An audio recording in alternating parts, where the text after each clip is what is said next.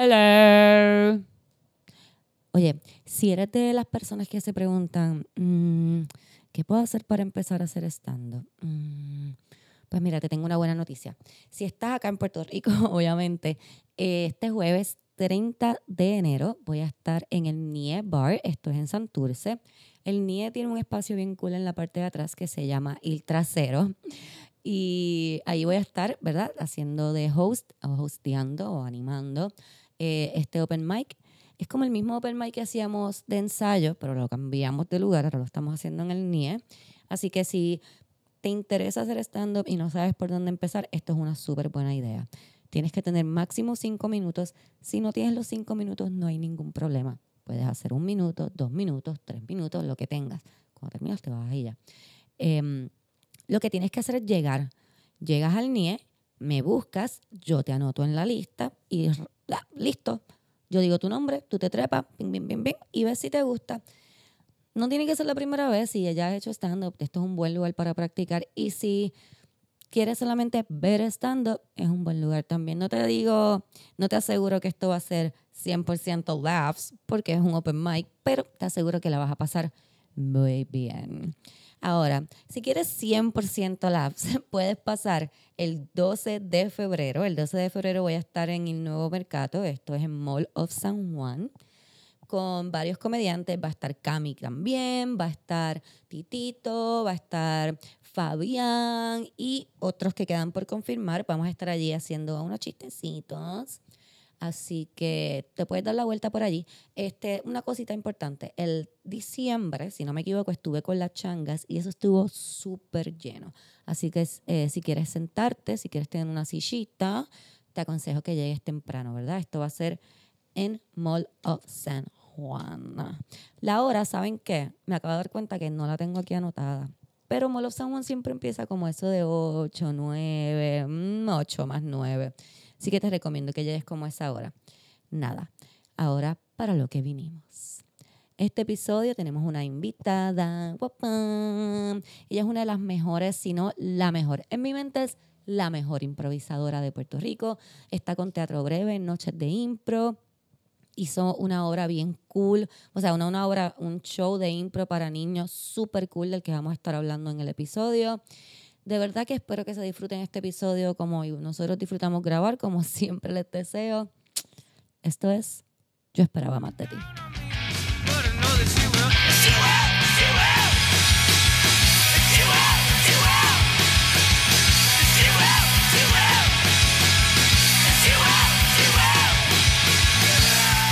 cuarta voz. Mira, puedes decir hola tú también de que estás aquí. Yo lo pensé mucho, pero lo sí. pensé bien fuerte. Hello. para alguien que hace impro, no, no respondiste tan rápido. perdón, perdón. Y hablando de gente que Por culpa de enero. hablando de gente que hace impro y están bien duras haciendo impro, eh, hoy nuestra invitada es una persona que yo me encanta decir que es mi amiga por ahí. I name drop her all the time. Y es súper graciosa. Ella es Melissa. Hola. Papá, papá. Hola. Para los que no saben quién es Melissa, eh, están a lo loco, no sé qué están haciendo con su vida. Melissa es una súper improvisadora. Melissa Rodríguez, perdón, es que yo la conozco ya como Melissa, para mí es Mewi. como que, es que Erika está ahí mouthing. es que les dije que es mi amiga. Melissa Rodríguez, para que las quieran buscar en las redes. Meli es de noches de impro, Meli estuvo haciendo noches de Jeva, todas las noches. Sí, hemos estado ahí trabajando las noches. Todas las noches son tuyas, mami. Sí, estamos en un y, desde hace tiempo es reconocida así como de las grandes improvisadoras, motherfuckers. Para mí Melissa es la mejor improvisadora en Puerto Rico, perdón, Eric y Titito que también le meten, pero de verdad que Melissa es Melissa. Ah, gracias. Melissa, Melissa. Yo, se lo he dicho un montón de veces a Meli. Quien me inspiró a mí a saber más de la impro fue ella. La primera vez que yo fui que yo vi impro fue ella haciendo impro y me voló la cabeza bien cabrón. Sí, Estoy súper colorada. un poquito más, un poquito más. Tienen que ir a Noches de Impro si no han ido. Está corriendo ahora mismo, ¿verdad? Noches de Impro. Sí. Es los lunes. lunes Allá. a las 8 de la noche en el Teatro Choricastro. Está súper cabrón de Dios, se van a reír, se van a reír un montón. Sí, yo un par me de río, veces Sí, se va a Eh, reír. hay precio especial para estudiantes 7 dólares y Oh. público general eh, 10. De show. Meli, y algo bien interesante de esta temporada. No, dale, ¿qué vas No, que es dinero súper bien utilizado porque las par de veces que yo he ido, de verdad siempre me cago de la risa. Digo, no me cago literalmente, pero... Ay, falsivo. Pero para mí, cuando uno dice, ah, me cagué de la risa, es como que, oh, shit. No me bueno meé. Ajá, no, no, te measte de la risa. Te fuiste al otro lado y te cagaste de la risa. Algo Ay, bien, qué bien cool que vi de esta temporada es que como que son, iba a decir son todas nenas, pero no son, son casi todas mujeres. Y eso está súper cabrón. Somos pienso todas, todas son mujeres. Sí, ¿verdad? Somos todas nenas. Sí, sí. Está Esteban, que es una nena. está, está Lourdes Quiñones, Yesenia Coto, Elena Ramírez y, y yo, Melissa Rodríguez. Ya. Eso va a estar súper cabrón. Yo pensé que va a estar. Sí, hubo un cambio porque de hecho, o sea, como que en las temporadas llevamos dos años con este espectáculo y hace dos años era al contrario, yo era la, uni- el- la única Ajá. nena. Que también decían igual, nene Melissa, Melissa, nene, claro. nene como la esposa del príncipe Harry. Ella entró, ella entró ahí a noches de impro así con esa misma sonrisa que ella, como, Como que, que, wink, mm, voy a derrocar un, Y voy a cambiar a todo cambiar esta. Sí, no, yo, en verdad, se, ellos fueron los que, los que tuvieron la oportunidad de irse de tour con Chente para Estados Unidos. Y entonces yo aproveché y, y, y busqué también el elenco de nenas porque siempre, siempre estamos viendo lo contrario y creo que también es bueno eh, ver la oportunidad de ver las historias contadas a través de mujeres porque no es lo mismo. Y de verdad que es, es interesante igual, no es ni, ni mejor ni peor ni nada. O sea, es que es interesante igual, son otras perspectivas, otra comunicación, otra manera de trabajarlo. Hasta ahora no hemos peleado ni una sola vez. no es que yo peleaba con los demás, pero en verdad sí. Se pelea. Qué cool. Y un tirijala siempre, digo, yo no sé, es verdad que respeto a los hombres y todo, pero siempre con ellos es un tirijala. Pero precisamente a mí me da gracia cuando nos pre- cuando a mí me preguntan si estoy en elencos con muchas mujeres o por ejemplo con lo de la changa y es como que y nos han sacado los ojos y es como que yo he visto peleas en cine, sobre todo eh, me pasa mucho que he visto peleas de gente en cine como que directores con el DP que se quitan la camisa y se amenazan de muerte y es como que ¿qué, qué- qué está pasando? ¿Pero por qué ustedes están Sí, es muy esto? fuerte. Le- eh, hay- Y nadie dice nada, es como que es que ellos son bien fuertes los dos. Ahora, si uno tiene una discusión con una compañera, como que mira, no quiero hablar de eso ahora, es como que es que ve, entre mujeres no se puede trabajar porque es que se ponen con unos dramas. Y uno ahí, pero no entiendo. Sí, no, uno puede tener diferencias de, de lo que sea, igual también pueden haber conflictos. Sí, pero los conflictos no son tan violentos, sino son más psicológicos. o sea, es como... Es psicológica. Claro que te estoy haciendo daño, te estoy haciendo tanto daño como diciéndote fucking puta, vete de aquí, cobra menos que yo. O sea, te estoy, te estoy diciendo que bella te ves. Te ves tan bella. Eres súper talentosa. No es tan Me encantas. obvio, no es tan obvio. Sí, no, es como más... Qué fuerte. Sí.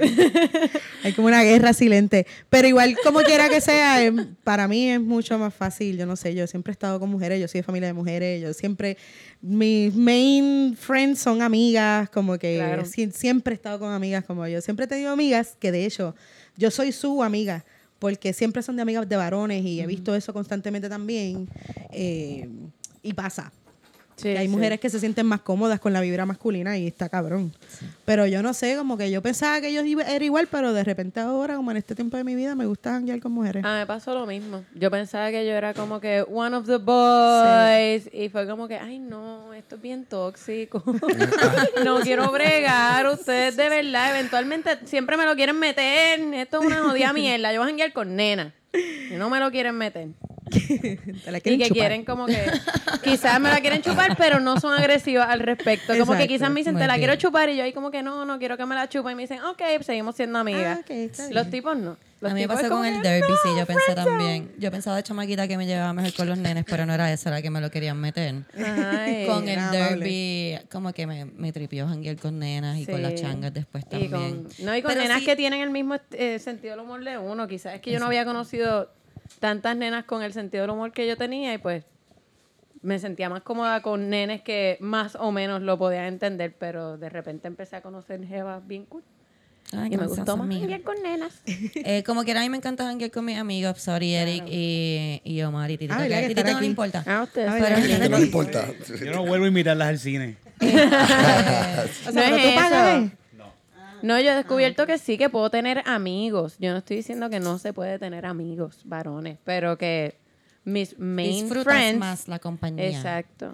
No, es que también tú siempre que ves, ves los hombres tienen su- sus cosas entre ellos, como que Exacto. ahí y siempre las mujeres siempre nos ponen como eh, detrás de ellos, pero en el Sí. fondo hay como una cosa femenina, femenina chévere que está ocurriendo. Sí. Girl power. Uh, pobre gang. Yes. Sí. Yo puse eso cuando puse en mis notas que te quería hablar de noches de impro. Puse noches de impro. Girl power. Porque igual está Y Esteban, son bien sí. buenas, cabronas, son bien buenas porque Es ah, o tengo sea, más ganas de ir ahora. Yesenia Coto, por ejemplo, ella viene eh, estando conmigo en la impro desde el principio, en el 2001. Y es, ella es una chamaca que le mete tan cabrón, ella es como supernatural, pero ella se separó, o sea, se quitó, ella se casó, se tuvo una nena y lleva como 5 o 6 años sin meterle para nada.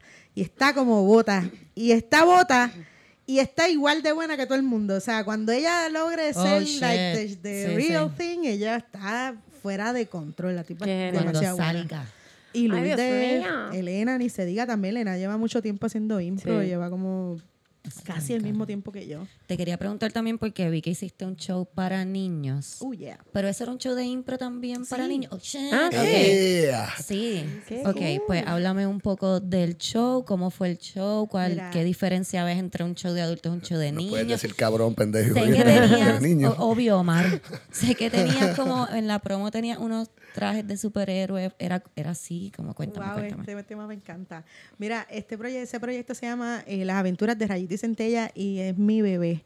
O sea, como yo tuve, yo no sé si a ustedes les ha pasado, pero yo tuve como un encuentro extraño con mi profesión y estaba como en una onda así como de, anda para el carajo, ¿quién soy? ¿Dónde estoy? ¿Para dónde voy? Y entonces como que no lograba, empezaba proyectos y no los lograba terminar. Y este proyecto fue una oportunidad que me di de también como que overcome el- la cosa de no terminar las cosas que empiezo.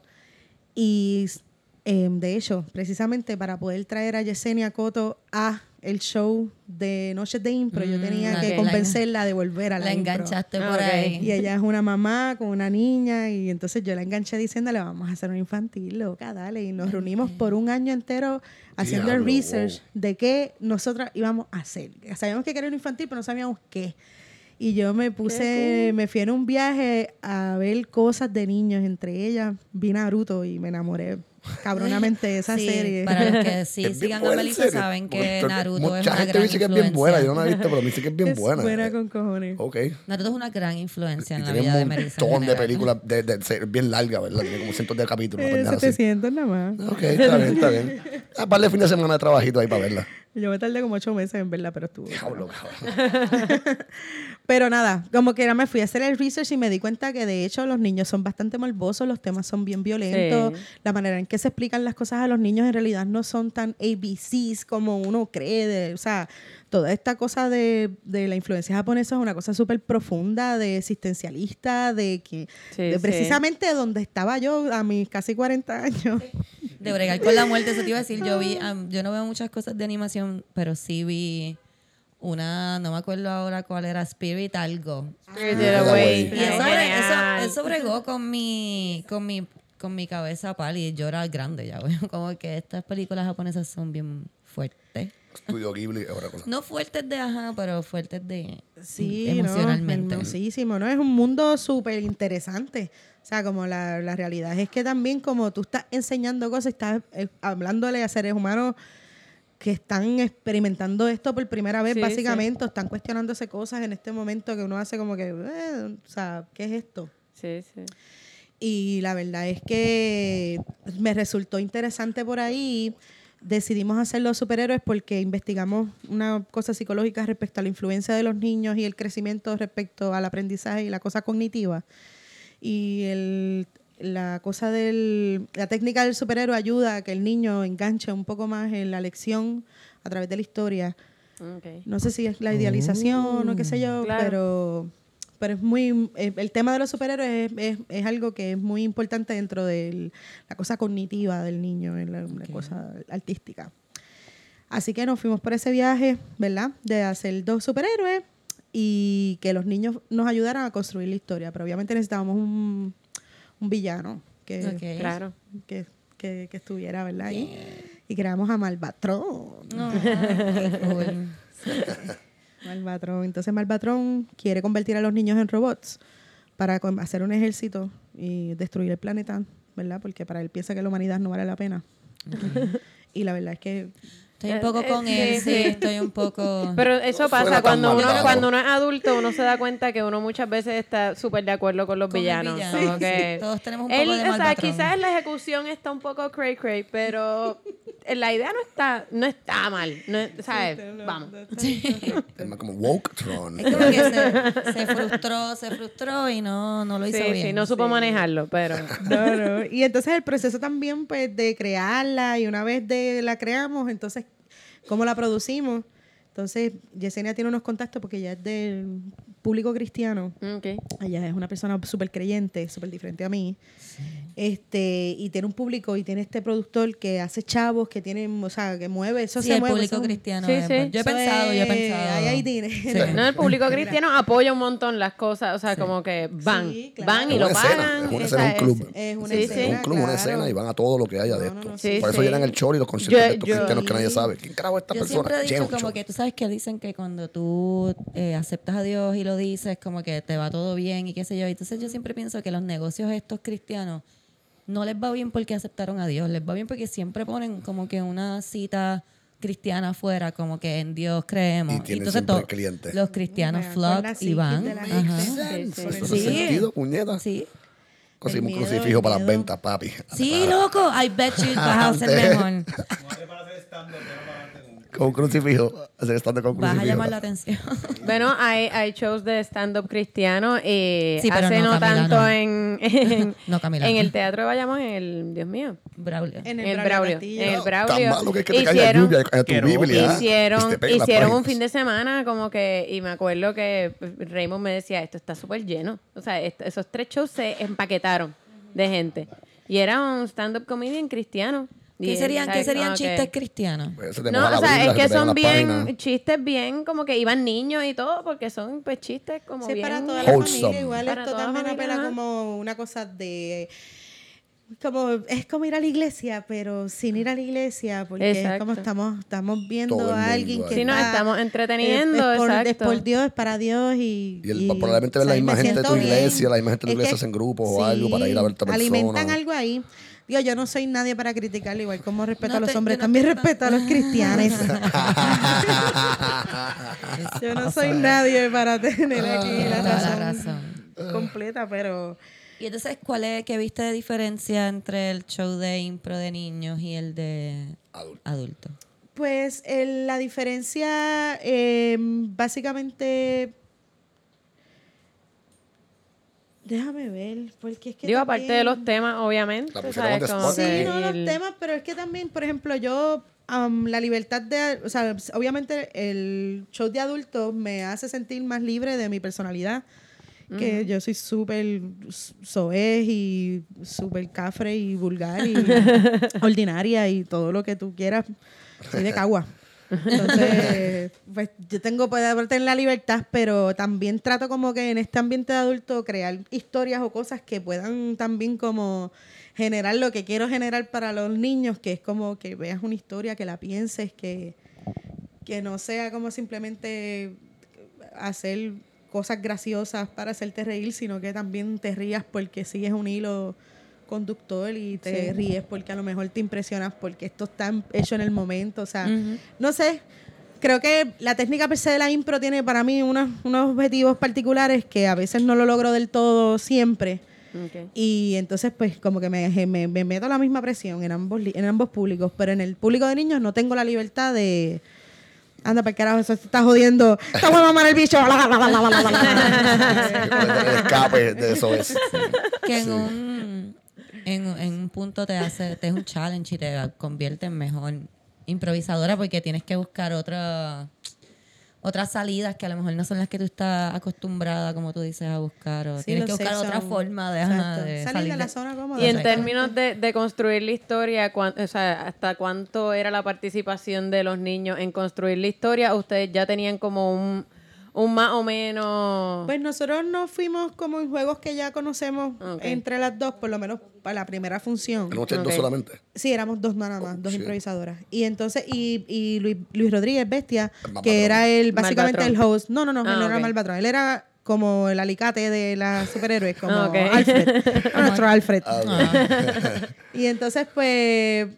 Ay, se me olvidó cómo era. ¿Qué? Este, ay, ay, ¿Cuánto, ADD, input, ADD. cuánto input tenían los niños en la, En la historia? historia. Ah, exacto. Pues, eh, pues tratamos de hacer juegos totalmente interactivos, pero era como un voluntario, un niño, y como en dos juegos los incluía a todos. Uno de ellos era, por ejemplo, que ellos dirigían la historia, o sea, que básicamente ellos eran los que decían como si fuese, como si estuviésemos jugando medio live, pero en impro. ok. Súper interesante.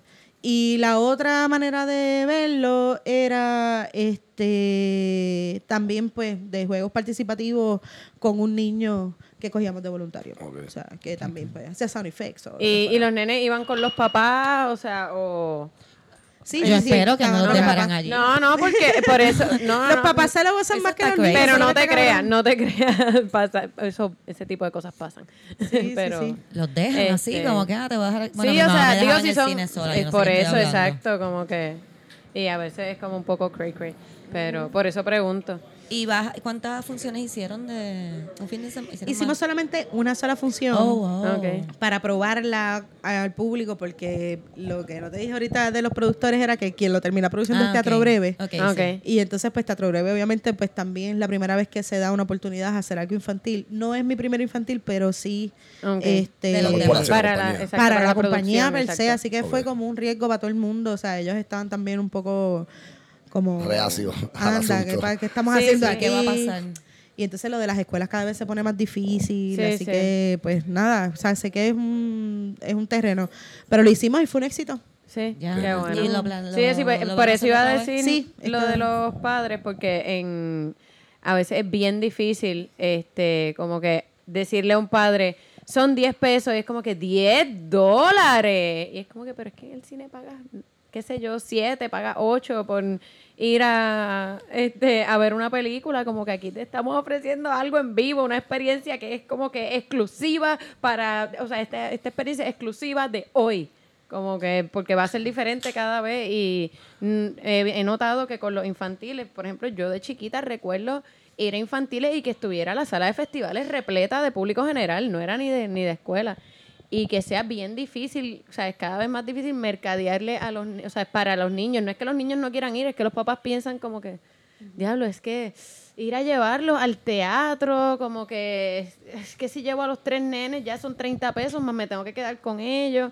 Y esas son las cosas que yo pues escuchaba mucho cuando trataba de hacer infantiles, que pues por lo general bombean los infantiles, pero qué bueno que no y que están creando un público que quizás como que puede darle ese nuevo aire, como que... Pues yo me he encontrado con, de hecho, lo contrario, que son padres que no tienen qué hacer con sus niños. Y Entonces ya se quedan sin opciones, no hay espectáculos teatrales para niños accesibles en temporada, que sean garantizados que se van a reír, no es que se van a aburrir, no es que el de esto, o sea, como que también aquí la gente tiene unas exigencias con lo que quieren ver. Sí, Esos sí. son buenos padres. Los que tú estás hablando son malos padres. No necesariamente, no necesariamente también tiene que ver con una cuestión de clases, como que Ah, obviamente para un padre, o sea, qué sé yo, para un padre de clase media que tiene una tarjeta de crédito cómoda, Acomodada. exacto, se le puede hacer mucho más fácil. Ah, pues voy a gastar 60 pesos en una salida con los nenes. Pero hay Pero gente... ¿cuántos hijos tiene esa persona? Dios mío, si cuesta 10 dólares la boleta. Sí, pero, pero los tienes que llevar a comer después, o tú Pero sabes. entonces Melita estaba preguntando, ¿lo van a volver a hacer? Exacto, tienen planes de... Sí, de sí, sí, sí. Am, ahora mismo estamos en planificación de cómo lo vamos a hacer si en el teatro, porque se está haciendo Santurcia y la escenografía de Santurcia puede confligir con Ah, la ok, escenografía de... Sí, ahí es donde la cosa como que se complica. Pero la idea es hacer una temporada los sábados Ah, para... qué cool. Igual como un noche pero... qué cool. Pero para niños. Y temprano, Sí. como que Y hacerla... temprano, exacto, temprano. Y Y, en- A entonces las la barra la tarde para que los papás vean con los nenes, los papás se van a dejar dejan al nene y después para No dejan por la al noche. nene, no dejan al nene. No, no, no hay babysitting. ¿eh? No, no dejan al nene, no confundas a la gente, no se dejan los niños. No, porque No, están en el él, teatro después lo no. dejan y, y después entonces, vienen para Meli, Santurce. ¿estás en Santurcia? Estoy en Santurce. Ya, pues entonces Ya. cuéntame. también. Si no te iba a decir fuck Santurcia, pero deja, cuéntame. Claro, claro. Estoy bueno, haciendo- pero es que no vamos a hablar de algo que no, ninguno sabemos. No, y, bueno, podemos hablar, pero así como podemos hablar mal. Cuéntame. Este, no, estoy eh, haciendo el study del personaje de Isel. Eh, estamos haciendo las dos un obispo. Ok. Y entonces la historia de Santurcia va a tratar sobre una sátira de lo que pasó con Ricky Rosselló en el verano combativo, Ok. mezclado con lo que está pasando ahora. Ok. Y es como Santurcia, o sea, pero en época medieval. Tiene que estar bien, bien, gracioso. Tiene que estar bien difícil escribir de lo que está pasando ahora mismo porque está pasando todo, todo el tiempo, como que al momento. Está el bien, final cabrón. es que se Sí, se escribe, y escribe al se momento, reescribe y se reescribe. Esto es Shakespeare. Está cabrón. O sea, full, full, que estamos... A mí yo lo veo desde... Yo estaba haciendo los ensayos, yo miraba esto y decía, diablo, mano, o sea, en verdad... es- Esto básicamente es lo que yo leía que hacían en, mi historia del teatro, lo, lo que Ajá. hacían cuando se hacía teatro era esto, cómo se habla a la, a la sociedad de lo que está lo pasando, y, pasando, y cómo podemos influir y de repente tienes un espacio de comedia donde puedes satirizar el asunto. Está Sí. bien divertido. Sí, está ¿Y cuándo empieza Santurce? El 13 de febrero en el Teatro Sherry Castro también a las 8 de la noche. Ya. Ya saben. Técnicamente está haciendo teatro clásico. Está ahí, bueno, Teatro Técnica- clásico. está, está, está, está, clásica. El, el rey se llama Rey Papito, así que Rey papito. Eso lo quiero ver también. Entonces, Meli es, también bueno. hace stand-up, pero es como que no te. Lo tuyo es impro, no te tiras tanto para el stand-up, ¿verdad? mira, el stand-up te digo. y eres buenísima, yo, eh, te, yo te he visto, eres buenísima. A mí yo le tengo un respeto cabrón. A mí me, me parece que el stand-up es complicado as hell. Porque Sí. es, es mucho, o sea, tienes que, como que ne- necesitas crear un material que tiene una respuesta Sí. inmediata, que, que a la vez es planificada y es como que tiene, tienes que tener mucho conocimiento del timing, del punchline, de, de tú sabes, de, de todo. O sea, como yo pienso que es muy técnico para mi gusto. Ok. Aunque la impro es súper técnica, anyways. Pero- iba a decir yo como que, pero... O sea, tú estás consciente que el impro es todo eso, pero en el momento. Claro. Y de, y de la nada, de tu cabeza, así como. Pero ahí tú- Facilito, tú, estás tranquilo. más cercana al error, porque pues si la cagaste, la No, y cagaste en todo el además, momento. yo lo que puedo decir, ¿verdad? Que me imagino que tiene que ver con eso, es que, pues, como actriz e improvisadora es más fácil. Uno se parapeta detrás del personaje y es como que no fui yo, fue el personaje. Sí, en Pero en el, en el, digo, en el, en el stand-up uno está ahí como que soy yo la que estoy diciendo esto. y si esto no da gracia, yo no doy gracia. Está cabrón. Entonces, pienso que yo creo que también, por ejemplo, tú, yo creo que tienes unos límites de crear unos materiales y después de eso yo pienso que los tienes que superar y empezar a hablar de cosas. Y entonces, pues, la- por ahí es que me parece complicado porque pienso que tomar postura es una responsabilidad. O sea, en cualquier tema. Entonces, tomar posturas a través del chiste también es una responsabilidad. Tú puedes ver, por ejemplo, todos estos comediantes que, que toman sus posturas y después les caen chinches Sí. Sí, encima. O sea, por lo que sea, te censuran full, que te fuiste por... Por eso, Sí, por es eso bien, te es digo bien- también es que... bien importante tú estar bien claro de que eso es lo que tú quieres decir y como que si te van a caer todo el mundo encima, pues tú decir. Pero oh, por eso te digo que, que en el impro, en el impro sí. es más Sí, perdonable. ¿en qué te, ¿Cómo te. Perdón, Camila, ¿cómo te pasó? Pues, yo hice un stand-up, en- creo que fue para Halloween, y mencioné dos cosas. Mencioné la palabra maricón Ok. y mencioné eh, un chiste que hablo sobre una muchacha con síndrome Down. Nada despectivo, lo que mencioné era que ella tenía síndrome Down. O sea, mencioné dos cosas. No decía un chiste alrededor de eso ni nada por el estilo. Era que yo dije que tenía síndrome Down y maricón. Y estas muchachas de Soda Pop escribieron, Oh, wow. escribieron algo bien cabrón. No, no, no, o sea, mis respetos, cada cual tiene su opinión, pero que me cayeron chinches, porque obviamente, pues ellas ven que la comedia noventosa, machista, chauvinista, que perpetúa, eh, ¿verdad? Como unas ideas que queremos erradicar Sí, de, sí. de- de nuestro vocablo y todo. Pues se ve representada en la palabra maricón, sobre todo viniendo de ellas, que también tienen sus perspectivas de, Sí. la- de género, ¿verdad? Y yo lo entiendo, yo, la, yo lo leí y dije, mira, ¿sabes qué? Hands down, es Sí. verdad. Sí. Yo no creo que la gente deba, eh, ¿verdad? Como... Es que en el stand-up también todo es el contexto, como tú dices, no o sea, No, yo lo que hice fue mencionar. Por eso. como- Pero también- dije, me cago en Yo- los maricones. precisamente- Eh, estaba haciendo un chiste lo más seguro sobre ser maricón. No, no, no. Sí, sí, pero es que Bueno, a nosotros, a mí me han enviado threads que- de gente discutiendo en un Twitter del ensayo. Cacho, tú no puedes ir al ensayo ahí, esos chorros locos ahí son súper machistas y la jodienda. De bueno, depende qué la día jodienda. fueron, Omar. Sí, porque- Pero- ¿me entiendes? Hay de todo, hay de todo. Son un día 15 que- cabrones. me- a Pero de todo, pasa- bro. Pero lo que quiero decir es, se me fue el hilo, como que eso mismo, como que tú tienes que estar bien... El contexto del chiste. No solamente Bien coger la seguro palabra de y- lo que y- estás diciendo por eso, porque la gente va a poder transversar lo que tú dices Tergiversarlo, sí. tra- Sí, mil sí. veces. Tú tienes No, que estar y- bien seguro y pues... Y que también hay como, eh, y yo creo que lo hablamos en algún momento, ni me acuerdo cuándo, pero lo hablamos. Y, y me me- cuando dijiste lo de síndrome de Down, me acordé de un episodio que hicieron de Family Guy, que había una, un personaje que tenía síndrome de Down y era este, la novia de Chris. Este que terminaba siendo una super bicha, como que, que él, des- él como que tenía toda esta cosa de bendito porque ya tiene síndrome de Down y resultaba que era una super bicha. Y la actriz que hizo la voz es una mujer con síndrome de Down. Y cuando a él le cayeron chinches porque no, porque eso es una falta de respeto, ella dice que, ¿por qué una falta de respeto? Quieren que no nos mencionen, que no existamos, como lo está haciendo todo el mundo. Todo el mundo nos ignora y no existimos y no nos mencionan porque, imagínate, de- desmencionar el síndrome de Down, por no ofender, más ofensivo es que quieran erradicarnos de, del planeta, como Exacto, que, Si erradicarnos persona- del mundo de la televisión, que no aparezcamos, que no nos representen ni en televisión, ni en radio, ni en ningún lado. Si la persona de tu chiste Este. tenía síndrome de Down, ¿por qué no podías decirlo? No entiendo. Era una empleada de Disney. Y tenía Disney síndrome de ah, pues, Down. contrata a personas con Sí, síndrome de Down. un montón de compañías con con gente con síndrome de Down.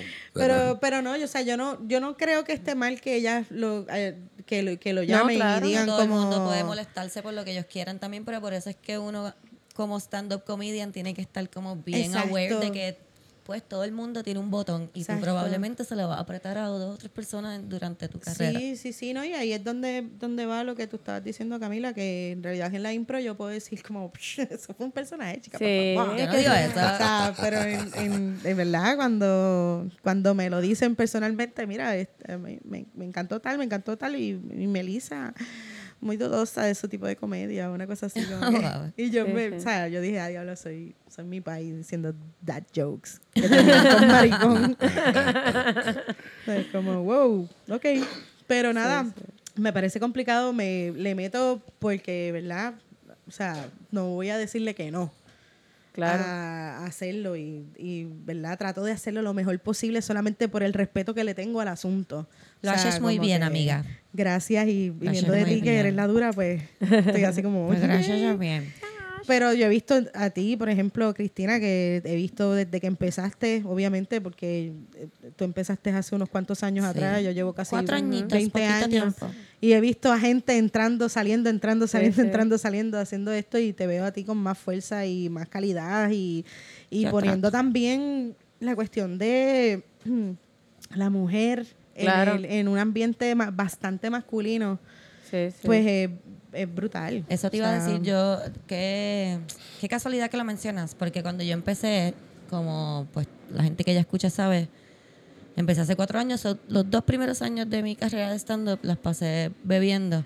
Y siempre que veía a Meli la veía tan fuerte y en ese ambiente siempre de hombres y Meli tan fucking fuerte ahí como que, ah, mamá el bicho, guau, guau, guau, guau". Yo le decía, Meli, cuéntame amiga, dime, dame tu sabiduría. ¿Cómo bregas con tanto macho? Ah, que se jodan los hombres, tú haz lo tuyo, ga, ga, ga, ga, ga, ga". Y está bien cabrón porque eso, eso mismo te voy a decir cómo, no como bregas, porque bregar con hombres no es tan difícil en realidad, es como que, ah, whatever, sí, sé hombre, y tú lo picheas.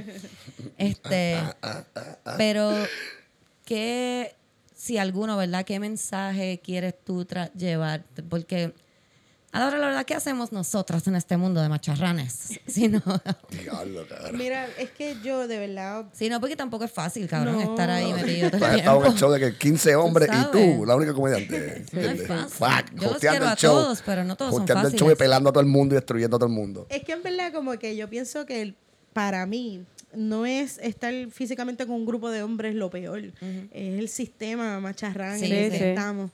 Y ahí es donde pues me jode un poco porque eh, no es no es ellos, es, es, es, es, es el chip, es la psiquis, es el- Sí. la cultura, como que hay algo súper poderoso, ¿verdad? Como hay un vaho poderoso que les da como un poder psicológico. Sí. Y a nosotras nos da como, de hecho, todo lo contrario, no, no- Sí. nos, nos baja Sí, psicológicamente. Como que no sé, es una cosa súper extraña que yo creo que supera como el asunto de que yo puedo estar con un grupo de hombres y, a, Claro. y a ustedes cinco, seguro que me las meto al bolsillo, les meto tres bofetones y qué. Exacto. O sea, en lo mío sí, pero eso no quita que en el sistema, por ejemplo, como quiera que sea, a la hora de yo dar mi opinión, tengo que gritar un poco más Claro. alto que, Sí, que todo. dice eso. Yo creo que yo he dado este ejemplo aquí hace, hace tiempo. Yo estaba en el open mic del ensayo y estaban hablando todos de la gente está bien millonaria de Estados Unidos. ¿Y qué fue lo que dice? Tal uno dice Rockefeller. Y yo sé que de quien están hablando es de Rothschild. Y digo, Rothschild. Y sigue el otro. No, chicos, no es Rockefeller, eh. Y yo ahí, Rothschild, Corillo. Y siguen ahí, no, y uno lo googleó. Y cuando sacan que es Rothschild, le digo, cabrones, llevo diciéndolo desde el principio. Porque ya yo chileo, ¿entiendes? Ya yo ni me encojono. Es como que you see, motherfuckers. Y el que lo googleó me dice, es que yo escuché que tú estabas diciendo que no, que no eras Rockefeller. y yo sé, cabrón, que tú escuchaste otra cosa y todo, como que tú no puedes creer que yo estoy diciendo tan bien a tal nivel que tú escuchaste que yo dije otra cosa completamente diferente. Es que es muy Y en fuerte. eso es heavy, Es muy eh. fuerte a la hora de trabajar, por ejemplo, no sé si también, no sé si es algo en contra de la mujer per se o es el sistema masculino que es así, porque hace poco yo me vine a enterar, por ejemplo, que si un hombre no se lleva con otro hombre, pero por ejemplo, obviamente no me voy a llevar contigo, te tengo que saludar, se saludan y la mano la aprietan bien duro, como que se aprietan. miran, sí, y sí. se miran y se, se aprietan. Estoy haciéndolo con Camila aquí de frente. Fue bien amenazante. Yo, y yo, yo bajé la cabeza y todo, como que, ok. Y no le dio, estaba tocando la mano, fue mirándola. y- No sé, pero que tú te imaginas esa acción. O sea, yo no, yo nunca pienso que yo voy a hacerle eso a ninguna mujer por peor que me caiga. Yo pienso que la A mujer que me cae mal, yo no la como que saludo. si la tienes que saludar y te cae mal, como que le pones el cachete lo más lejos posible, como Sí, así como, hola, pues, como, ay, hola, ¿cómo estás? Y no te pegas nada. No, Yo, yo a mí lo que me pasa es que se me acaba la batería. Cuando alguien no me cae bien, se me acaba la batería en el ¡Ey! Empieza ahí como que ¡Ey! y pues, eso yo creo que es mi Omar, tú le manera. agarras la mano duro a los Mano, hombres. no, nunca he hecho esa mierda. Por eso lo dijo ¿Pero Meli y te me han sorprendió. No, no. Una vez me de hizo un seguro se tipo y yo hacen todo el literalmente tiempo. le da mano y así, ¿qué carajo tú haces? ¿Me entiendes? Como que. Pues mira, ese es Y si son dos tipos que se lo han metido a la misma estupidez. persona, por alguna razón tienen como que toda esta aura de... Algunos, Hola, tengo el algunos, bicho más algunos. Yo me he grande. reído como que, "Mira, eh, dímelo, Eskimo Brother. Depende. ¿Entiendes? Como que- Es el, el- Uy, el qué que es horrible, así de tiene el bicho grande. Así es como yo sé que un hombre tiene el bicho grande, por la seguridad con otros hombres. Meli me Sí, dijo sí. esto hace mucho tiempo. cierto, no, es no hace tanto tiempo, pero así como un, un año y pico. Y yo me fijo ahora alrededor de las pers- de los hombres. Cuando estoy en un grupo de hombres, yo digo como que ah, este lo Por lo chiquito, general, por este lo tiene general, sí. este lo mientras, mientras Por más cómo se chilling son los tipos, o sea, mientras menos están tratando de assert their masculinity, más grande lo tiene. Sí, obligado. Como que, sí, por eso. Sí, como porque que- entre ellos mismos, necesitan. ellos ellos como que saben también. Entonces, como que, por ejemplo, vamos a poner que un hombre que tiene el bicho chiquito ve mal y lo ve y dice, ah, este de seguro lo tiene grande. Y empieza a hacer, Sí, claro. ¿qué es la que? Ah. Y Omar grita y él dice, ah, yo grito también. Ah, yo conozco, ya yo sé quién la tiene chiquita. Acabo de acordarme de alguien que le hace eso mal. Pero claro, entonces los hombres que lo tienen chiquito, ah, con las mujeres no, no tienen ese problema, no tienen, o sea, ya ellos simplemente con ser hombres y el poder que le da la sociedad. Sí, el- por tener un bicho. como que de por sí exacto, como por tener un bicho. Y, by ahí the es way, donde me jode más. Quiero dejar bien claro, Corillo, que no estamos dick shaming. No, Si Dios, le, para nada. si Dios le dio un bicho pequeño, Estamos hablando porque Está para los súper tipos cool. es importante. Es pero, una actitud, pero es una actitud. es Big una dick actitud. energy, small dick Por eso energy, es que ¿me decimos, entiendes? exacto. Es una actitud. No Es como que- es eso. Lo, lo das a, lo das a notar. Sí, Con tu es actitud algo que lo tú das a a notar. sí. Si tú no quieres que yo sepa que tú lo tienes pequeño, mira a No ver qué vas a Quédate hacer. callado. Deja de ser agresivo con otro hombre. Con otros hombres, claro. Deja de, deja de probar de otras maneras como si lo puedes tener grande. Pero, pero a mí me parece complicado, o sea, que también la psicología masculina, ahora que yo fui a donde mi psicóloga y ella entendía que yo odio a los hombres y en verdad yo estoy en terapia por eso, pero... pero Es lo que es heavy porque déjame decirte que Meli, yo pienso que Meli está totally sane. Como que para mí Meli tiene la locura que tenemos todas las nosotras. mami, So que de seguro, tonta. De seguro como que uno va normal ahí como que no, yo voy porque no puedo terminar mis proyectos y la psicóloga te dice, no, mi amor, Yo creo lo que, que pasa tú es que odias tú a los odias a los hombres. hombres. Obligado, Entonces obligado. empiezas un proyecto, Obligado. Empiezas un proyecto y te pones a pensar en un hombre y ese odio que tú tienes contra ese hombre no te Me permite quito, terminar me ese quito, proyecto. carajo, lo suelto todo. Soy, Wow. soy un hombre con un, un bicho pequeño. ¿Y qué te dijo? ¿Qué te dijo tu psicóloga de esto? A ver si puedo aprender algo. Pues mira, ella, bueno, que yo a voy a una psicóloga. holística, así que este, ella Ay, tiene como unas estrategias como un poco de meditación y ejercicios y Ah, cosas. eso es lo que yo, eso es lo Sí. mío. Pero no te recetan pastillas, o sea, ese es el No, punto, no, no, ¿verdad? no O es sea, Los psicólogos igual no, no recetan Yo- pastillas. te deja saber cuántas veces yo he ido Tú a un piensas, psicólogo. exacto, es decir, tú piensas que Omar sabe la diferencia entre un psiquiatra y un psicólogo. Yo que los él sabe que ninguno de los dos va a ir nunca. Eso es lo único que él sabe. Mira, yo lo, alta, yo lo re, re- que te recomiendo un psicólogo, yo pienso que es lo mejor del mundo. Yo- Eso es casi como ir al dentista, es como tú te sientes mejor. De repente no te gusta, pero cuando sales de ahí sientes esa boca bien liviana. Pues Es como eso en tu cabeza. en tu cabeza. Como que sientes la cabeza más Sí, liviana. no, y por ejemplo, esta cuestión, sí, o sea, si yo tengo un issue con, no, o sea, con el sistema, no con el hombre per se, o sea, yo Sí. no Sí, te odio, exacto. Pero ni te odio Yo por soy el ser representante hombre. de los hombres en este Sí. podcast. Omar está colorado, Omar está colorado sudando, sacó la Está Es que ahora mismo no hay ningún otro hombre aquí, así que es Se como fue que Eric, se yo no fue odio, No ni El los gato, gatos. el gato se fue también, dijo, bicho, están Omar macho acaba aquí, de mirar pa'l carajo". alrededor ahí. Pero en realidad soy yo- el único aquí. el Yo pienso que sí, que el, sistema es- está cabrón, eso es lo más que hay que trabajar y pues por ahí es que yo pienso que nuestro objetivo, por ejemplo, de simplemente estar presente, cabrón, ¿sabes? ¿Sabes qué? Yo estoy aquí, o sea, pues que tú eres mejor que yo, pues ah, yo estoy aquí, cabrón. Sí, ¿sabes? sobre todo cuando, eh, porque en este ambiente de la comedia las mujeres no son graciosas, como que yo pienso que ahora es que está un poco soltando ese ese issue, la comedia en Estados Unidos sobre todo, vamos a poner que hay más comediantes muje- este, mujeres eh, notables haciendo shows, comediantes famosas, mujeres que cuando, por ejemplo, yo era chamaquita que habían dos o tres, no habían cojón. Sí, es que yo- Este, y, y ese de, ay, las mujeres no, hay una mujer, ay, las mujeres no, ay, que va a hablar de periodo, mira sí, cabrón, voy a hablar de periodo, ¿sabes qué? Voy a hablar de periodo y te vas a reír de mi chiste de periodo. ¿Quieres ver cómo te ríes de mi chiste de periodo, cabrón? eso está cabrón. Eso es una Yeah. cosa, Yeah. porque cuando yo empecé yo tenía esta cosa de que yo no quiero hablar de periodo, yo no quiero hablar de tampones, yo no quiero hablar de cosas como que súper de mujeres, por eso mismo, por esa cuestión de que las mujeres. Las mujeres siempre quieren hablar de sangre, ay, ¿de qué va a hablar? De la chocha de ella, como que... Mira, fuck it, sí. Y, y literal, tengo un chiste de periodo y te yo- tiro sangre por la chocha y la gente se ríe bien caro y los tipos hacen "Ah, ah", mientras se ríen y es awesome. So, Sí. para mí eso es súper importante. Claro, ¿no? Y también por eso, porque también venimos de una cultura, por ejemplo, que lo que te digo, los 90 super macharranes, que, que son una influencia súper grande.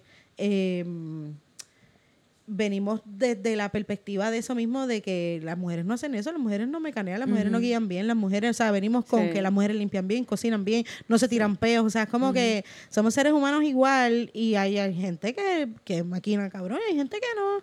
Y entonces, como que ya tener el prejuicio, porque yo recuerdo, por ejemplo, yo tuve un- una pareja que era, es, es músico y el tipo tenía constantemente guisos y él era de las personas que llamaba a músicos a trabajar. O sea, no era que tenía una banda específica, sino que llamaba gente y nunca llamaba a una mujer. Y un día yo le digo, como que cabrón, pero ¿por qué tú no llamas mujeres? ¿Sabes qué me dijo el hijo de la gran puta?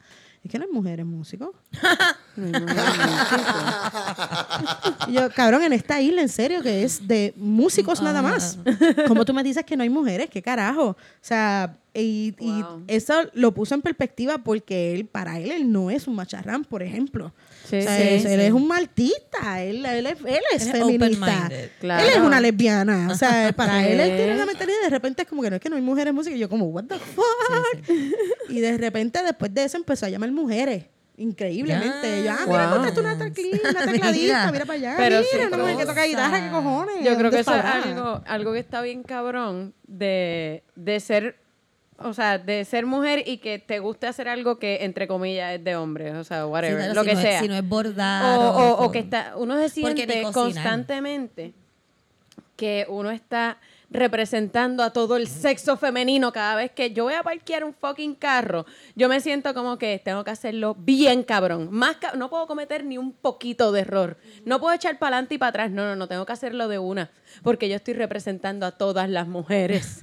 No pueden por mí decir que las mujeres guían mal. Y está cabrón porque eso también me pasa con el stand-up.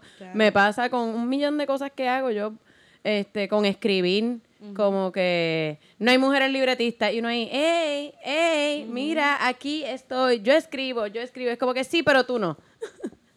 Acaba de Este, llegar, como acaba de llegar Julio, saben que aquí llega el hombre de la voz que hay gente que escribe ahí como que "Ah, la voz de Julio. Julio. You thirsty bitches. Mira, no le Julio, digas habla. thirsty bitch. Hey, saludo con vos.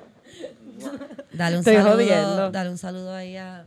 A tus A seguidoras, tus fans. A las A yalas que nos tus siguen. fans. Ninguna yale. Ninguna siempre ya. cheeseburger. Eh, Oh my God. pero, pero que eso está cabrón. Eso pudo haber Que, sido sexy. Es que Julio, sí. Es un beat que hizo un- un- unos podcasts, la verdad. sí, él habló de mujeres que huelen a cheeseburger y a bacon. Y eso es como es que lo que lo mata. Sí. O sea, él se quiere casar. Cuando una un mujer sencillo. le pasa por el lado y huele a cheeseburger, él se Ah, quiere pues, casar. no, Yo le yo le a Chipbe cuando trabajaba en Wendy. Julio, quédate. Mira, quédate un rato. Ah, Chacho, subió la ceja y todo, muchacho. Esa está buena. La cara que acaba de poner Julio. A Julio le, le gusta Un salir amor de baconator, un amor de baconator. Pues ya, Ya sabes, si sabe. alguna muchacha que trabaja en Wendy's quiere tirarle Quiere tirarle una Julio, llamadita. y huele a carne Instagram. 100% de Coamo. Te tienes que Como pasar dicen los un poquito de grasa de bacon debajo así en la, Julio, de la cara. ya que sé que que te encanta el olor a bacon, te puedes quedar porque voy a tratar de hacer unos bacon chocolate dip strips. Wow. Y tú sabes que tú siempre me ayudas con esas cositas de cocina. Julio cocina muy bien para las chicas que están Yo soy buscando. chef. El chef. chef. ¿Cómo que tú, que tú eres? Chef. Una cocina, la pena chef, head chef. Ah, yo mal, ahora te sientes más seguro que llegó Julio. Me está- me- no. El paredón, estaba en el paredón, me, las estoy viendo a tres de frente, me sientan intimidados. Este está así, se siente, pero está- tiene el stand en el medio por si acaso alguien le va a caer encima. Defenderme, tú sabes. De Omar. Sí, está calladito. Ahora, fíjate, ahora, ahora, ahora, Mira, carro. Está callado porque nosotras tres ahora mismo tenemos Big Dick Energy. esto, es- esto es Big Crica Energy hay aquí. Y, y está Omar ahí como que, oh shit. Mira, la- lo- hablando de lo de que no hay mujer mecánico y eso, cuando, per- per- perdón, es que Nadie hay pocas dijo que mujeres no mecánicos y eso, eh, y que tienen que joderse mucho más cuando Sí, tienen hay que probar trabajar tres veces. cuatro veces más Ajá. cabrón, ¿me entiendes? Porque todos los pendejos te van a poner en duda, no, chacho, ya no se va a hacer eso. Y aunque lo hagas bien hecho, van a tratar de buscar la manera de, de decirte Pues una fucking sí. falla. Es Omar, que eso es contrate, es Cabrón, con todo, que Omar. una- Ese es el micro del con la macro. comida, que eso es Sí, lo que se supone que nosotros seamos expertas. Hasta la comida nos Sí, critican. hasta en las cocinas. mentira, no es experto. los la- chefs más la- grandes en el mundo son hombres también. Ah, la por eso te que- digo que que el mundo de las Ah, cocinas es bien que machista y, las mujeres tienen que abrirse paso a empujones y por lo general las mujeres que trabajan en cocina. Son como... Sí, o sea, que tienen éxito. Yo estudié es- cocina y me iba bien, pero yo soy bocona, pero y, y como que a mí no me importa, yo trato de hacerlo yo, pero eso es una cosa que te dicen en cocina, como que lo primero de las cosas que te dicen es como, no vengas a estar pidiendo que te ayuden, como que si tú estás trabajando aquí, se supone que tú puedas cargar todo aquí. Y en la cocina hay unas ollas bien pesadas, cabrón, como que hay unas cosas bien pesadas. Cajas de peje, de Hay carne. una, no, las, casas, las cajas de carne no es nada. Yo te digo como que estas cosas de sopa gigantes, las llenas de sopa, cabrón. Eso está cabrón subirlo, tú sabes. Y vienen con esa mentalidad ya. Y eso es lo que Sí, te iba a decir, sí. como que tú eres una niña. Eres una niña cis, eh, eh, binaria, tú decides, eres rosita, te gusta todo rosita, tú eres la más niña. Y decides que quieres cocinar, porque eso es de niñas. Y tú te haces, quieres ser cocinera y llegas allí, hay un chorro de machos también. Todos tatuados. Todos se droga Y todos te, y todos te quieren No estoy decir diciendo que que, no esa haya sabes sido mi historia, esa no fue mi historia, pero te digo que even las cosas que tú piensas que van a ser de mujer, entre comillas, no son de Sí, mujer. sí. Sí, no, está cabrón. Tú dijiste bordar y eso ahorita. Y me acuerdo un video que vi hace tiempo de un tipo que le hicieron un super reportaje porque tejía. Y yo me cago en la madre, mi abuela teje. Mi abuela fucking teje y nadie le hace un cabrón reportaje. Que esa es otra, esa es otra con la que tenemos que bregar. Cosas que se supone que son de mujeres y un hombre las hace y le caen encima como que, oh, Dios mío. Me caso, me caso. Sí. Cuando los hombres peinan a las hijas. que se hacen que- virales. Sí, se no. hacen virales. Y yo peino a mi hijastra y nadie me hace ningún Yo video. Un, un post bien pendejo que dice, ah, los hombres que cocinan. De Camila, como que se merecen abre que los ojos todo a el tiempo. Yo como que se supo- ah, so, pues, le vas a dar sexo a este todo el tiempo por sustentarse el mismo, por sustentarse, por cocinar para sobrevivir. Como si no una algo que se supone que uno sepa hacer, cabrón. No, ¿me entiendes? Ven, Como, Ay, se, ven- mira, favor. se ven algo tan importante como la paternidad. O sea, como cuando, por ejemplo, las mujeres sienten que los hombres les hacen el favor por cuidarle los hijos cuando son sus Ay, fucking sí, hijos. no, Sí. fucking- O sea, es como que, cabrón, Cabrón, no que te toca. Pero yo lo veo en mis amigas, que son feministas, que son Sí. vanguardistas, que están, tú sabes, en una mentalidad mucho más avanzada. Siempre, siempre suena como que el hombre les está haciendo el favor de cuidar a las nenas y ellas en culpa trabajando, porque no están como que jangueando, están trabajando y en culpa. como, es que ten- es que él está en la casa con el nene, tengo que ir para allá. O sea, y en el fondo tú ves que es como, es algo sistemático Sí. Que está en el chip, que lo tenemos todo y lo tenemos que erradicar. Bueno, yo tengo, yo tengo un pet peeve bien cabrón y es que mi novio no sabe hacer una dona de ballet. Él la sabe hacer, pero no como le gusta a la nena. Yo como que aprende a hacerla como le gusta a la nena. Como que porque la porque entonces la lleva sin hacerle la dona al ballet y la maestra se la hace. Pero la maestra se lo hace como que papá, porque él lleva a la nena al ballet y ya eso es todo lo que tiene que hacer para que le caigan encima todas las mamás como que de verdad que tú eres un papá increíble. la lleva sin la puta dona. si llega a ser una mujer, si llega a ser una mujer que la lleva sin la dona o con la dona despeinada, es hija de la gran tiene puta que trae esa niña sucia. Esa niña tiene piojos. Esa niña la traen despeinada No la bañan. aquí. Y él lo que hace es literalmente llevarla de la mano como que, toma mi amor, bye. Y le da el cepillo y ella va con el cepillo a donde la maestra y la maestra, ay, yo le hago la dona. Bueno. porque es que papá la trae, pero no sabe hacerle la dona. Pero una dona es un poco complicado. Yo estoy viendo cocinar. Cocinar lo que tienen que La hacer es dona leer no una es fucking receta. La dona no. Una receta. Pues tú puedes ver un video de YouTube de cómo hacer una puta Es verdad, dona. es verdad.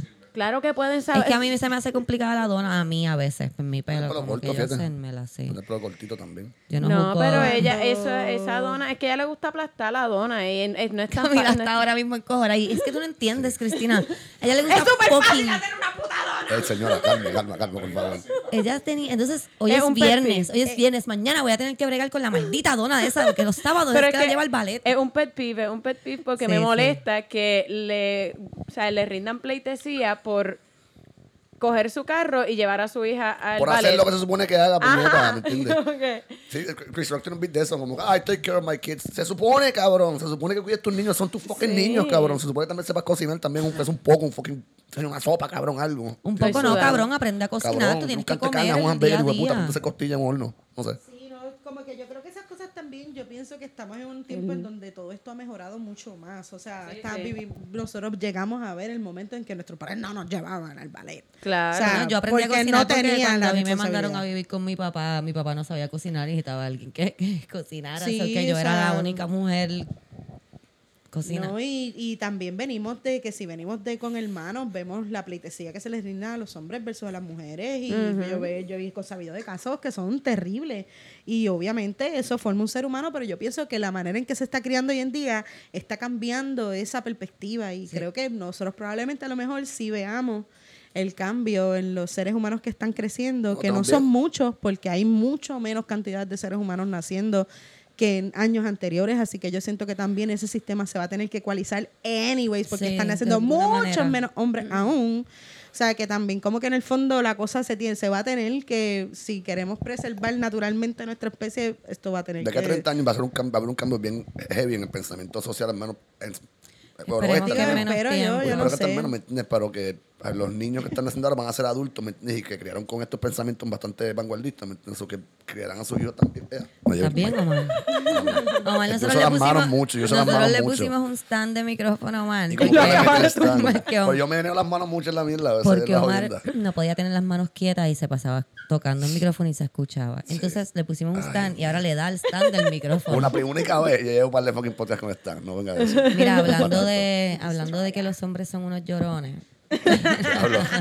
Jalón. ¿Vieron la noticia del tipo ese que sacaron de A la tequelate A a Gerandi. Gerandi? Ah, de Gerandi, sí. Y a Raúl Vázquez.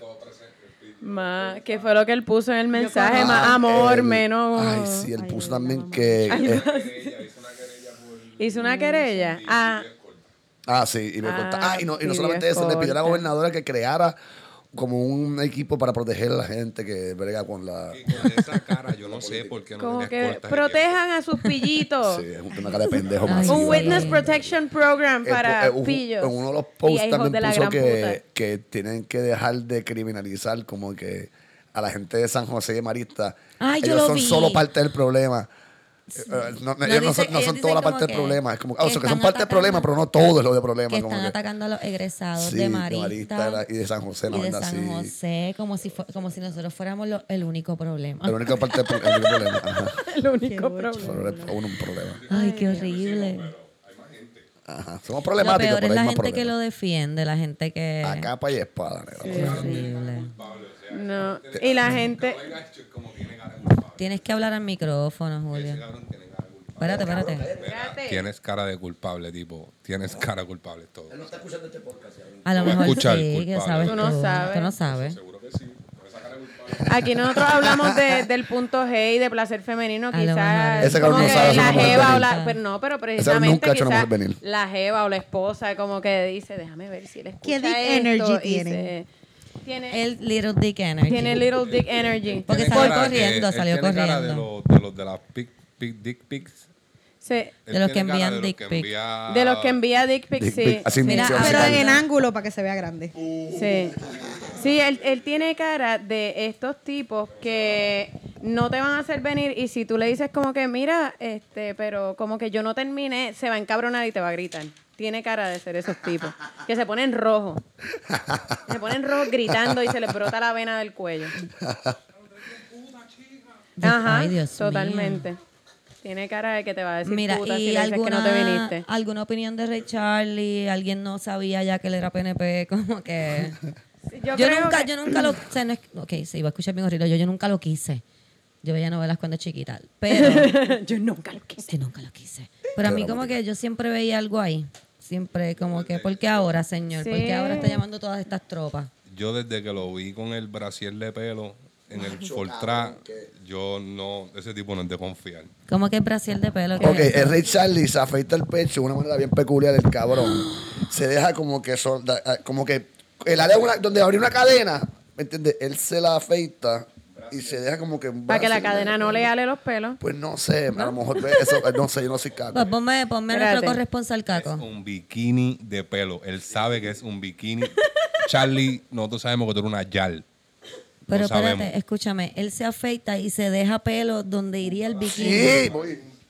Ok, eh, Ay, en lo que. Omar nos busca una foto de Y yo no había visto eso. A mí- yo lo cogí como que Este, perse yo. Al a yo mí ver lo como que que, me da lo risa- rápido que, que le sacaron idolatría al cabrón, como que las camisetas también le dio como que esto es muy rápido para estar como que dando tanto Sí, crédito. había demasiado No hizo PNP. mucho, llegó al final de la protesta, dio la vuelta a la cuadra. El cabrón dio la vuelta al pendejo, literalmente, Sí, lo que le pues, dicen. Llegaba O sea, tarde Bajo San Juan, viró y se fue al carajo. Llegaba tarde siempre. Sí, pero hacía números y cool, whatever. Lo paraban tres policías, como que... Mira, yo recuerdo haber estado en San Juan en la protesta y que llegaron dos motoras literal, dos scooters que estaban por ahí, no eran ni de Ray Charlie, y la gente empezó a aplaudirlos así.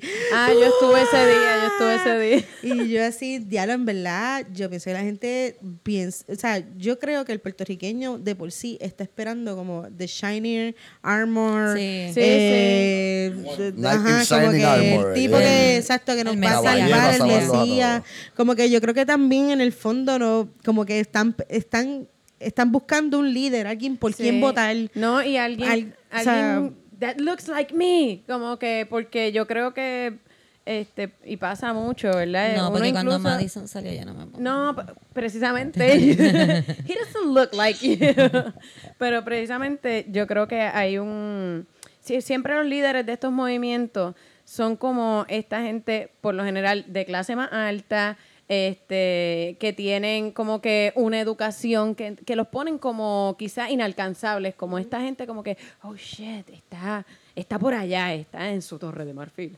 Este, y yo creo que de cierta manera Ray Charlie había logrado que hubiese gente diciendo, ah, yo pienso de esa manera y mira, esa persona que como que se parece a mí, esta persona quizás, este, ¿verdad? Em, pues es más cercana, es más cercana y, y pues esto que yo estoy pensando, oh shit, lo está pensando otra gente como yo. Yo no estoy loco por pensar esto. Y cool, y creo que en su momento cumplió con ese... Un- Una pausa. Acabo de ver la foto del Brasil de pelo de Ray Charlie. que no es un cabrón Brasil de pelo. es un Brasil Ah, wow, de pelo. sí, sí. Gracias a Beli, a la Beli. Esto es a Totalmente. Yo lo he visto, yo lo he visto. Eso no, eso, es eso no, eso no, el, sí, el sí. pelo no nace así, socio. Adelante. Wow, qué Pero. horrible.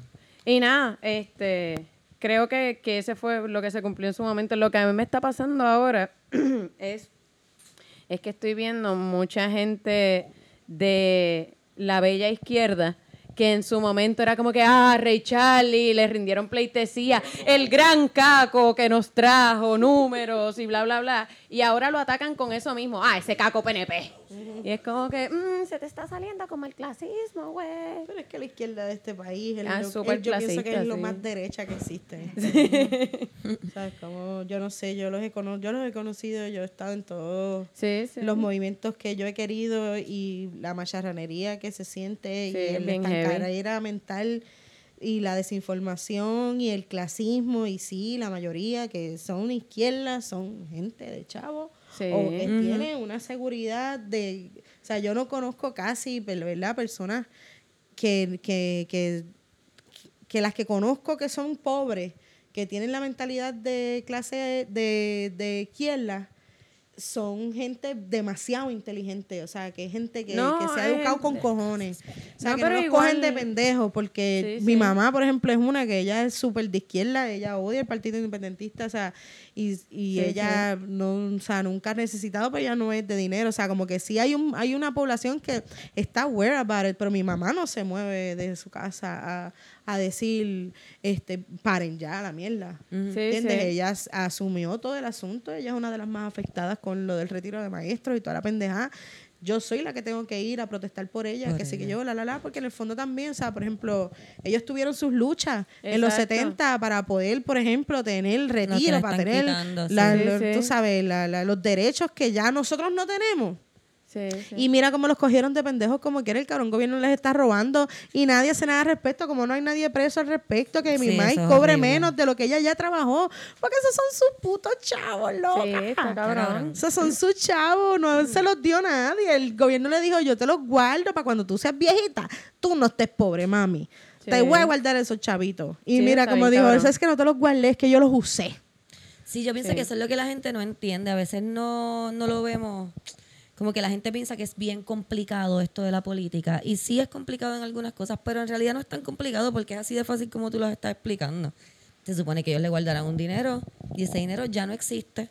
Y no, tú puedes decir 20 razones y 20 cosas y 20 excusas. "Ay, Es que lo necesité, es que me quedé sin comer, es que bla, bla, bla. Pero la realidad del caso es que el dinero no está y alguien lo cogió y no es tu mamá que fue la que lo trabajó.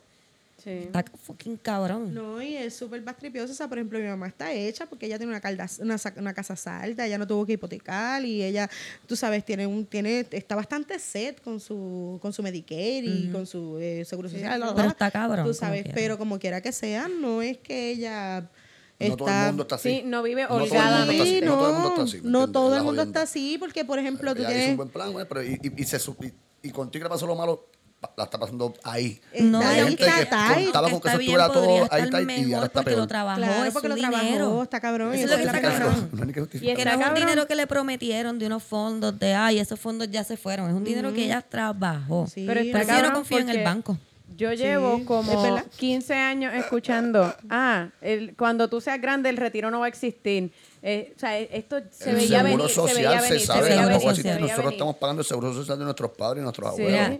Omar se Pero- ríe cuando yo digo que no confío en los bancos, pero a mí de chamaquita me contaron que en Argentina todos los bancos Ah, se sí. fueron a quiebra y se quedaron con todos los chavos de la gente que tenía la, la gente dinero en los bancos, que todo el dinero se perdió y la gente se quedó sin su dinero. Y yo desde ese día no Sí. creo en los fucking bancos. Eso Sí, está sí. protegido por el gobierno federal. El gobierno está federal está a tres pillos de darnos una pata por el culo, cabrón. A tres pillos. Sí, Pero para mí está Está bien cabrón. cabrón, yo no sé, yo creo que también vivimos como en una cosa. Yo, a mí lo de Ray Charlie, te digo, es, es el estrés más grande que me da y es que esta pendeja no va a cambiar en un buen fucking rato. Claro. O sea, es como que yo digo, ay cabrón, ¿sabes qué? No es que me sorprenda, no es que me decepcione, no es que yo esperaba nada de ti. No esperaba es más de que ti. tú hablas Ah. por tú hablas por un cojón de gente. ¿Qué dijiste? No O esperaba sea, más de ti. Es como que yo sé que como piensas tú, piensas un cojón de gente. Claro. Que son los que salen a votar y escogen y tienen a toda esa gente chupando porque también chupan, porque todo el mundo chupa, porque el que Esa no es chupa es el más pillado y es el que está ahí jodido. Esa es la O cosa. Que aquí el que, el que menos se lleva algo de lo que está pasando en la situación en Puerto Rico. De micrófono para nuestro amigo. Tú sabes que por lo de Impol y eso, el, contra, el gobierno estaba vendiendo todas las plantas de esa gente mientras tenían plantas escondidas.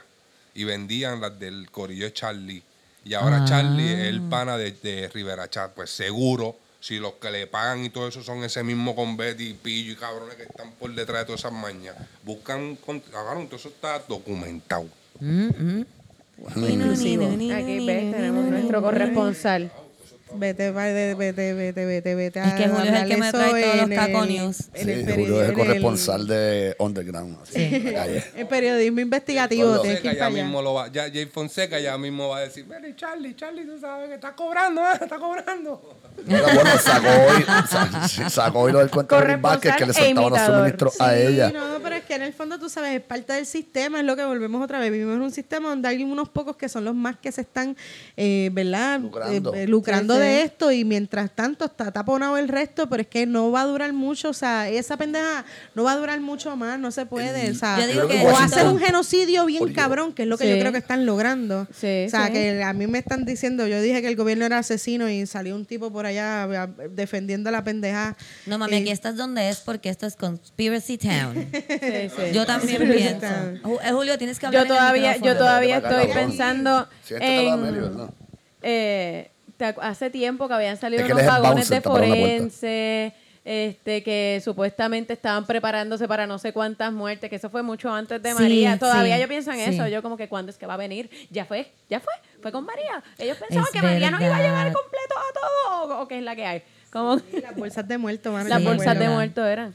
Sí, y Yo todavía pienso, estoy yo pienso en todos esos Giraldi fue el que dijo en el chat, tirarle un muerto, va, no hay un muerto para Dicen que hay tirarle. alguien, mira, Sí. hay una gente de pendeja que defendiendo a, Yo- a. Yorandi y A ponen que él no Yorandi. fue. Hay gente diciendo, ¿ustedes están seguros que él fue el que dijo Todo eso eso? está documentado. Y alguien dijo, no, pero yo, es que yo leo todas estas cosas, yo no hago más nada. Alguien puso abajo como que no, no fue él, fue tal persona, pero que se joda, como que eras un cabrón. bla, bla, bla, bla". Ajá. Estaban todos ahí, son todos unos Sí, esa es la cosa, como que porque estamos defendiendo. Hay un artículo de Washington Yo Post. espero que en la, tele, en la le hayan meado el café.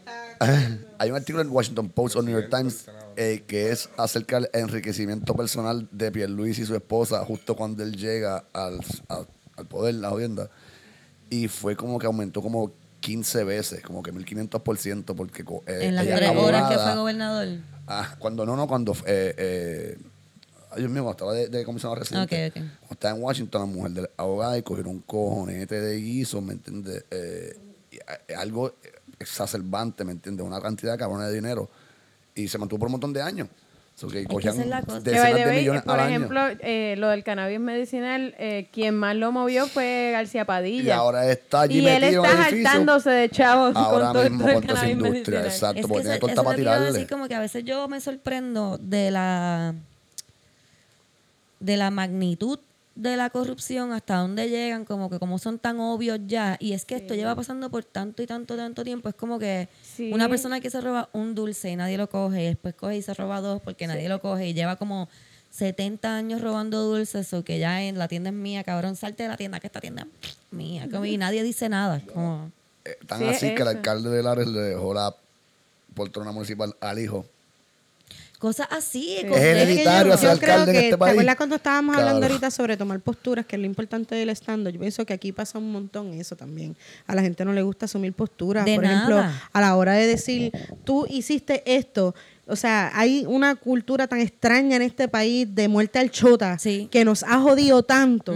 Sí. O sea, de que yo no soy el puerco, que yo no soy de esto, que eso nos ha jodido tanto que hemos victimizado Al fucking asesino y a la Sí. víctima son las que le, le estamos haciendo como que cabrón, pero qué chota. No, ¿Por y a- tú hablas? todo el tiempo, todo el tiempo es esa pendeja de esa cultura de muerte al chota que nos ha jodido la psiqui por completo, pero yo creo que alrededor también como que siempre, lo, o sea, como que lo que estábamos De- hablando, sí, el de re- villano es el que tiene el punto de vista real. Sí. O sea, cuando tú vienes a ver, ¿a De revictimizar a la víctima, gente? sí, sí, sí. el sistema entero, el Por eso, gobierno. que- Yo siempre decía de chamaquita como que porque obviamente en Carolina yo pasé mucho tiempo de mi juventud y en Carolina muerte al chota es, es heavy, igual que imagino en Bayamón, me dirás tú, En Julio. Cagua.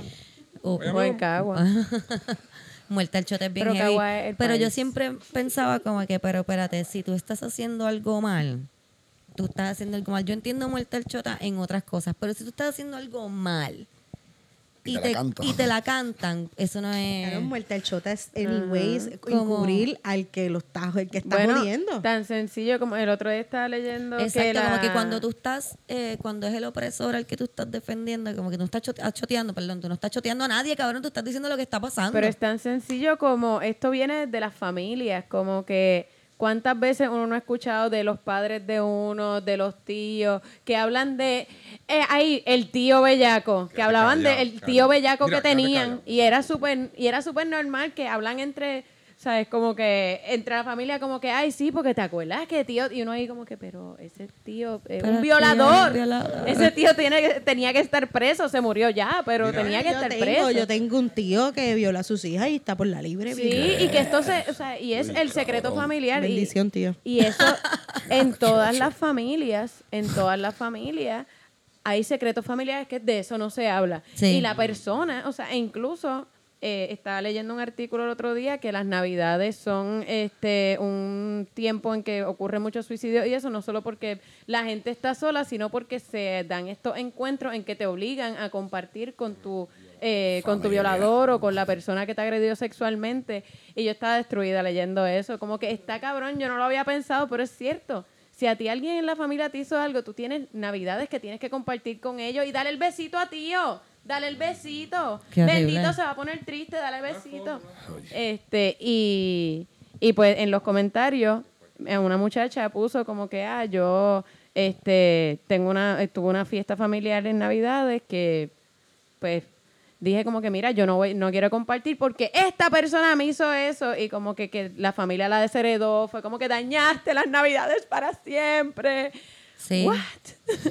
y sí, sí, yo tuve una vecinita que también ella, el, el abuelo la tocaba y también fue lo mismo, me acuerdo que se- hasta se terminaron mudando y todo, porque por eso, porque era como que, ¿cómo tú te atreves a decirle a la gente lo que hizo tu abuelo? No es como tu abuelo Es te atreves a hacer eso. Es, este, pero creo que viene desde la familia, la, la cuestión de defender. Sí, bueno, no seas Eh, chismoso, no, no digas, exacto. no digas como que Le vas a Sí, dañar la mantener Una reputación. apariencia, mantener constantemente una Eso apariencia. sí. Igual también, Nuestra por familia ejemplo, no el, el discurso siempre en contra del comunismo está en, ok, sí, este, vamos a ser independientes, pero ¿qué vamos a comer? Tú vas a trabajar la tierra, tú, tú, tú- o sea, ¿tú qué Sí. tú vas a hacer? Sembrar café, tú vas a, hacer, Sí. tú vas a sembrar maíz. Sí. O sea, y es como que nosotros vivimos en una tierra 100% fértil, cabrón. O sea, es como que, ajá, Que se sí, usa para hay que nada, trabajar. que se usa para nada. que se ponen edificios muertos que los están molinos ahí, esos que pusieron, yo no sé que dónde diantre, que lo pusieron en un sitio súper fértil. En yo fui, Isabel, yo fui a las islitas hace poco que fui, me fui de crucero para las islitas.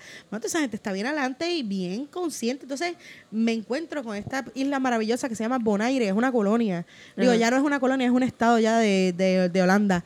Y esa Pero es gente que Holanda, está- mami, Holanda, deja a la gente ready que te... Pero por eso, Holanda pero te digo, pero, por ejemplo, ellos África, analizan. Yo, nosotros no, no, podemos- no nos podemos Pero los que autosustentar. suelta, gente que nosotros tenemos, nosotros no tenemos tierra, o sea, ellos, ellos constantemente tienen que exportar.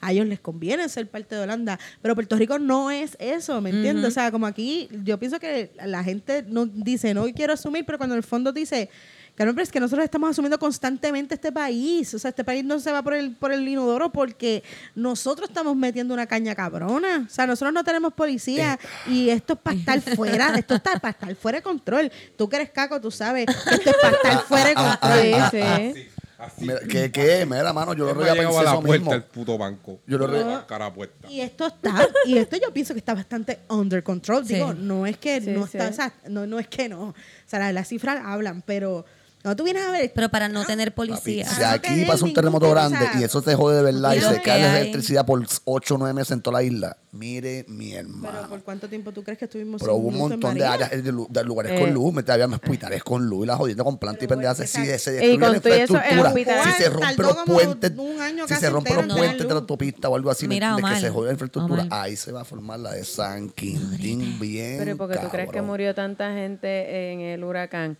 precisamente porque se, se fueron Sorry. puentes, ajustes por los derrumbes y todo. Este, había gente que simplemente No podía ayuda. pasar a buscar ayuda, a buscar comida, a buscar agua. Este, que uno, para nosotros acá en el área metro, quizás fue como que diablo, fue bien horrible, pero yo cuando estuve trabajando en inspectora de FEMA vi cosas bien horribles. No, yo digo la verdad, para mí no fue tan horrible. familiares en el patio y todo. y en- había- Sí. Mira, sí. rápido, quiero tocar el último tema que quería tocar con Meli, porque Meli eh, quería ir a la protesta, hoy es Sí, día de protesta. Hoy es y día de protesta. Mojada. llevamos ratico ya. A las cinco, pero- Quería preguntarte a ti porque tú viviste en Viejo San Juan. Hay un montón de gente criticando los grafitis en Viejo San Juan porque son edificios históricos. Tú que viviste en Viejo San Juan, cuéntame, ¿qué crees de los grafitis en Viejo San Juan?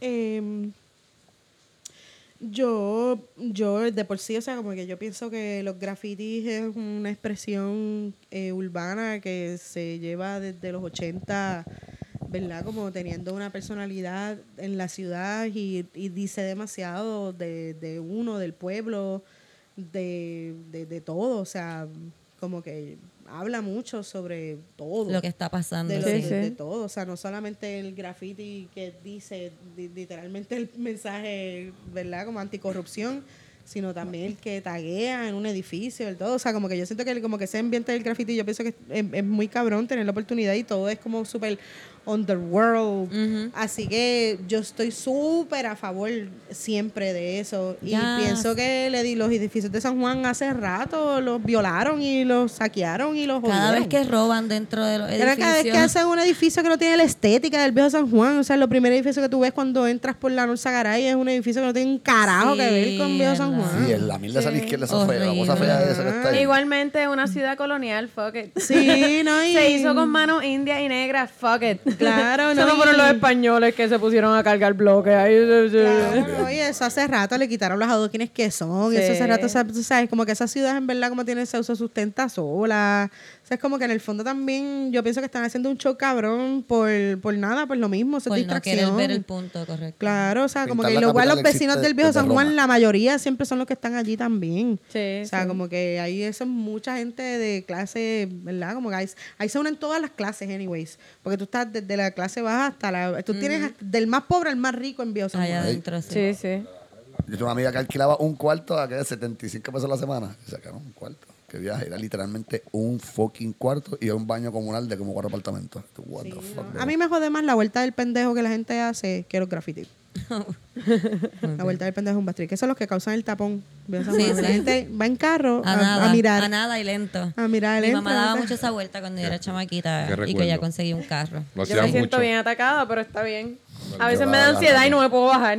A veces está bien lleno, está bien lleno y empiezo, parking. ay, es que me voy a encontrar mucha gente y yo, ay, en verdad no, yo lo que quería era darme un palo y lo sigo. Mira, yo Así soy, que- yo soy caco, eso nosotros dábamos como 20 vueltas hasta que se acabara el CD. Era escuchar todo el fucking CD dando vueltas por la Parque Paloma, que bajo, baja eso, cojones, baja los cristales, pum pum, 20 vueltas. En verdad. Cabrón. Pues, pues un residente que quiere llegar a su casa Eso es y una está mierda. cogiendo un tapón cabrón, un ¿verdad? mamabicho. Mientras tú escuchas tu CD es un bad trip. Mira, gracias Melissa por estar Gracias, con nosotros. cabrón. Meli, ¿dónde te pueden encontrar en las redes para que sepan tus shows? Mira, pues estoy en Instagram en Meli underscore Melao. Um, y en Melissa Rodríguez en Facebook. Pero yo te recomendaría que busques primero a Cristina Sánchez y después me busques a mí porque hay como 40 mil millones de Melissa Rodríguez. Que a lo mejor no llegas a mí, pero a lo mejor por, por amigos en común pues me encuentras a través de Cristina. Si no tengo un fanpage per se, pero te puedes hacer mis amigos, yo acepto a todo el mundo. Ella es súper amigable. Así que si ya estoqué a Cristina, es mucho más fácil Encontrar. estoquear a O a. Camila. O Camila Ah, también bueno, es mi amiga también. Julio, gracias por venir en esto, Gracias. a hablar un poquito. Siempre es bueno tenerte aquí con nosotros. ¿Quieres decirle algo a tus fans?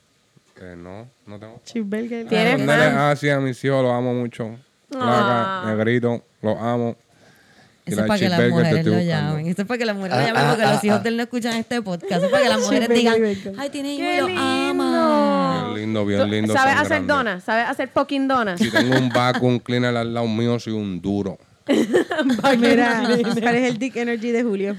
Julio tiene Big Dick Energy. Tiene te voy a Big decir Dick por Energy. Te voy a decir por qué. Porque Nosotros Julio solo jangueamos con hombres con penes grandes. No, no, jangueamos con penes pequeños también. Lo que pasa es que, como Ah, es que Omar- el tema ahorita Julio Yo Pichea. te explico Aunque yo a ahora. mis hijos le digo, tengo orgullo de salón de mis bolas. Yo siempre le digo ese Mira, como Omar, porque es tan bocón, pues ya uno asume que tiene Big Dick Energy. Yo, yo, él es como que mi, mi referencia. Yo veo cómo la gente se comporta con Omar. Y este no, este no deja que Omar le dé esto. Este no parabola con Omar. Omar le habla y este le pichea y todo como Mira, que... nada que ver, nada que ver. No, no, está chévere. Pero, pero. Tiny Winnie, pero con cintura merenguero, ¿qué pasó? Ay, qué lindo. qué bueno que diste esa. Ah, este cabrón. Bravo, cabrón, bravo, bravo. En verdad, con debería, eso. en verdad debería de cerrar con eso, pero antes de cerrar quiero agradecerle a la gente que todos los meses está ahí dándonos support y si tú quieres darnos Gracias. support también, pues puedes ir a donde nos escuchas, buscas el link de Anchor o entras directamente a Anchor, ahí encuentras Listener Support.